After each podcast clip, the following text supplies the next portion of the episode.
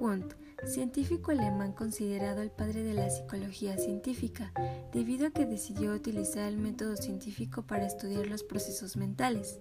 En 1879 abrió el primer laboratorio de psicología experimental